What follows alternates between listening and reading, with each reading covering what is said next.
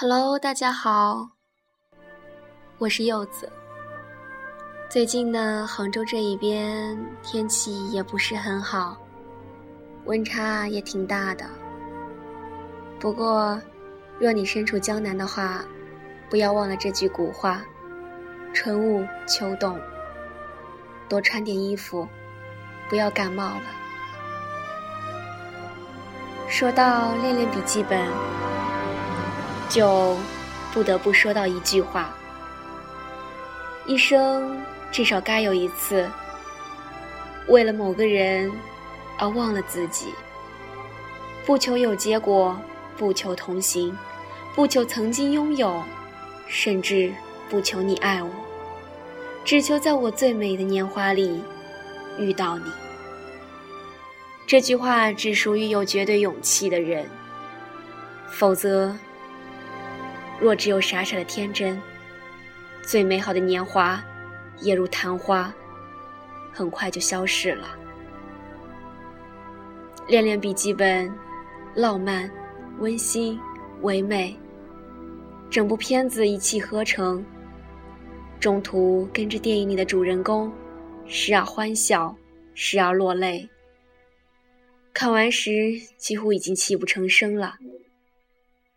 不是我容易被感动，是我突然发现，主人公最后说的那句“我们的爱无所不能”，让我突然发现，我们太需要去看看这部电影了，太需要去相信，爱才是能够陪伴我们一生的最重要的情感。当我们纠结、迷茫、徘徊、准备放弃的时候，一定要问问自己心里还有没有这份爱。如果有，一定要坚持。我最亲爱的艾莉，昨晚我彻夜难眠，因为我知道我们的爱情就这样结束了。我并不感到痛苦，因为我知道我们是真心相爱的。我爱你，再见了。一本普通的笔记本上，开始于那个夏天里的爱情故事。老人院里，年迈的老头一字一句的把故事读给老太太听。男孩和女孩在那个喧闹的游乐场里相遇。谁能想到，这样的邂逅竟改变他们一生的轨迹？午夜的街头，他们躺在马路中间。仰望着不停变换着颜色的信号灯，红色、绿色、黄色，就像他们的青春一样鲜活绚烂。他们肆无忌惮的跳舞，整个小镇都已经睡去，只有他们的双脚还醒着。有那么多话要说，那么多的疑问等待解答。聊着聊着，天空。就渐渐露出了眼白。和所有其他的爱情一样，他们的故事也注定需要遗憾的修饰。如果一切都这样美好下去，爱情想必也就没了味道。每个人都要学会在爱情里面成长。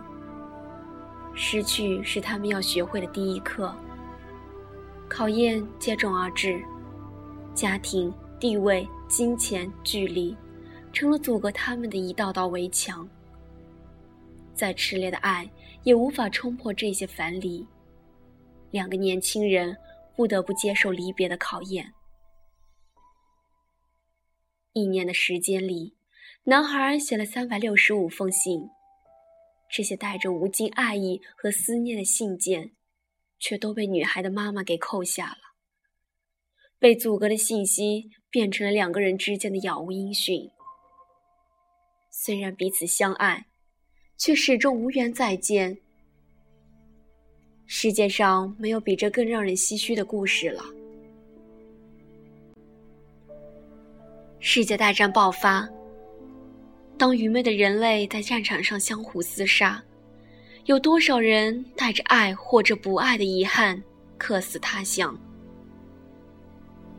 但是他们却活着，带着对彼此的爱，虽然这爱没有任何的希望。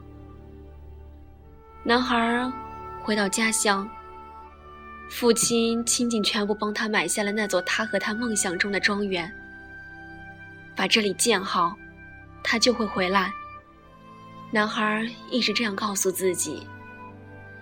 终于，白色的房子在阳光下熠熠生辉。记者们来拍照，有钱人见破门槛，想要买下这座房子。但是男孩毫不动摇，因为这不仅仅是一座漂亮的房子，更是他和女孩爱情的象征。七年过去了，女孩渐渐将男孩遗忘，直到有人想向她求婚，她才又一次想起了男孩的脸庞。不过，她还是高兴地接受了求婚，即使她不爱那个富有的男人。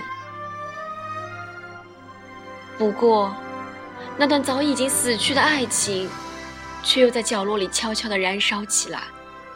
在那张不该出现的报纸上，女孩看到了那栋白色的房子，还有房子前面那张熟悉的面容，就像当初他向她讲述的一样。女孩瞬间被回忆击倒，仿佛那场刻骨铭心的恋爱就发生在昨天。于是，他瞒着未婚夫，回到了小镇上。经过七年的等待，他们再一次相聚。然而，一切都变了。除了他们对彼此的爱，他们不可救药的爱着对方，一切的误解和障碍，都显得那么微不足道。读完故事。老头合上笔记本，老太太觉得这个故事很熟悉。原来笔记本里的故事就是老太太写下来的，她就是那个女孩，而讲故事的老头正是故事里的男孩。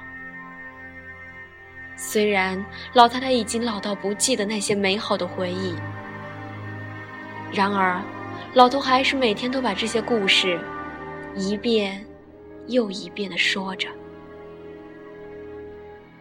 为我读我们的故事，我就会回到你身边。”该片最令人感慨的片段，也大多出自于他们。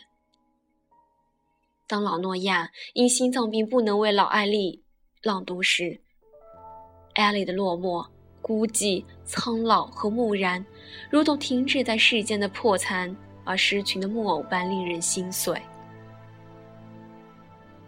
故事就这样发生着。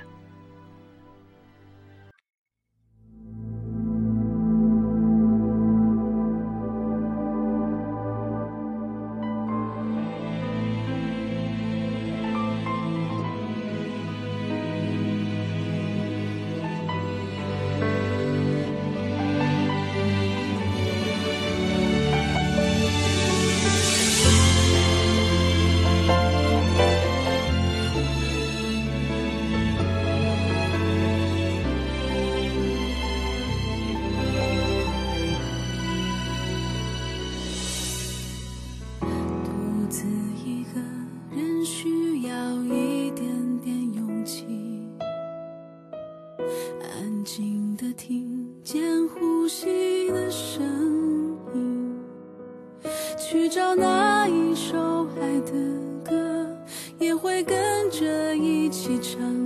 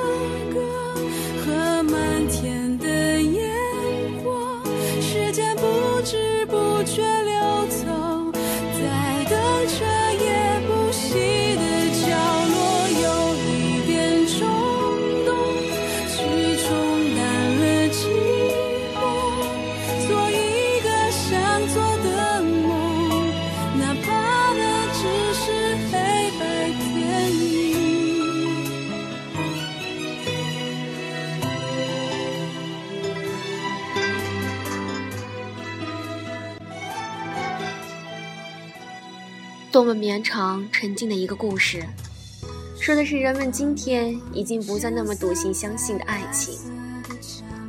最后的最后，所有爱情都终将慢慢被磨成淡淡的亲情。但是，看着那两个已经慢慢老去的身影，岁月褪去了她美丽的容颜，甚至他已经不再记得她。此刻，就想到叶芝的诗：“，头白了，睡意昏沉，请取下这部诗歌，慢慢读。回想你过去眼神的柔和，回想他们昔日浓重的阴影。多少人爱你青春欢畅的时辰，爱慕你的美丽，假意或真心。只有一个人爱你那朝圣者的灵魂，爱你衰老了的脸上痛苦的皱纹。垂下头来，在红光闪耀的炉子旁，凄然的轻轻诉说着那爱情的消失。在头顶的山上，他缓缓踱着步子，在一群星星中间，隐藏着脸庞。影片的最后，两个人手牵着手走完了这一生的旅程。如果童话的结局是美好的。为什么还会有这么多的感伤？看到即使走到了生命的尽头，仍然没有一丝更改的爱，这样一份亘古的爱情，让我泪流满面。没有比这更浪漫的爱情故事了。正如诺亚所说，这一生中几乎没有什么可以值得一提，除了和一个相爱的人共度一生。无论你现在条件多么好，或者多么差，都不是一辈子的状态。在几十年的两个人相处的日子里，爱才是支撑两个人走下去的唯一力量。到人生暮年的时候，当对方都不认识你的时候，你仍旧陪伴在他的身边。无论他成什么样子，那才是真正的爱。我们生活在这个世界上。从出生那天起，就必须承担这一生都要承担的责任。我们必须学会足够坚强，照顾好自己，照顾好身边的人，因为我们没有权利，也没有机会去停止奋斗，停止前进。所以在选择爱人的道路上，我们也一定要学会用自己的眼睛去发现自己想要的到底是什么。我们不要后悔当初的选择，既然选择了，一定要听从自己的安排，并努力的把自己的日子过好。如果像诺亚那样遇到像艾莉这样的女孩，那么此生无憾。有我的成长环境丝毫没有让她染上金钱的腐朽气息，她会为了你背叛整个世界。等待，亦或找寻每每看到这样的电影，感动之余，心里总会酸酸的。没错，这或许就是羡慕、嫉妒、恨吧。为什么这样的事情总发生不到我的身上？最后，祝大家都幸福，晚安。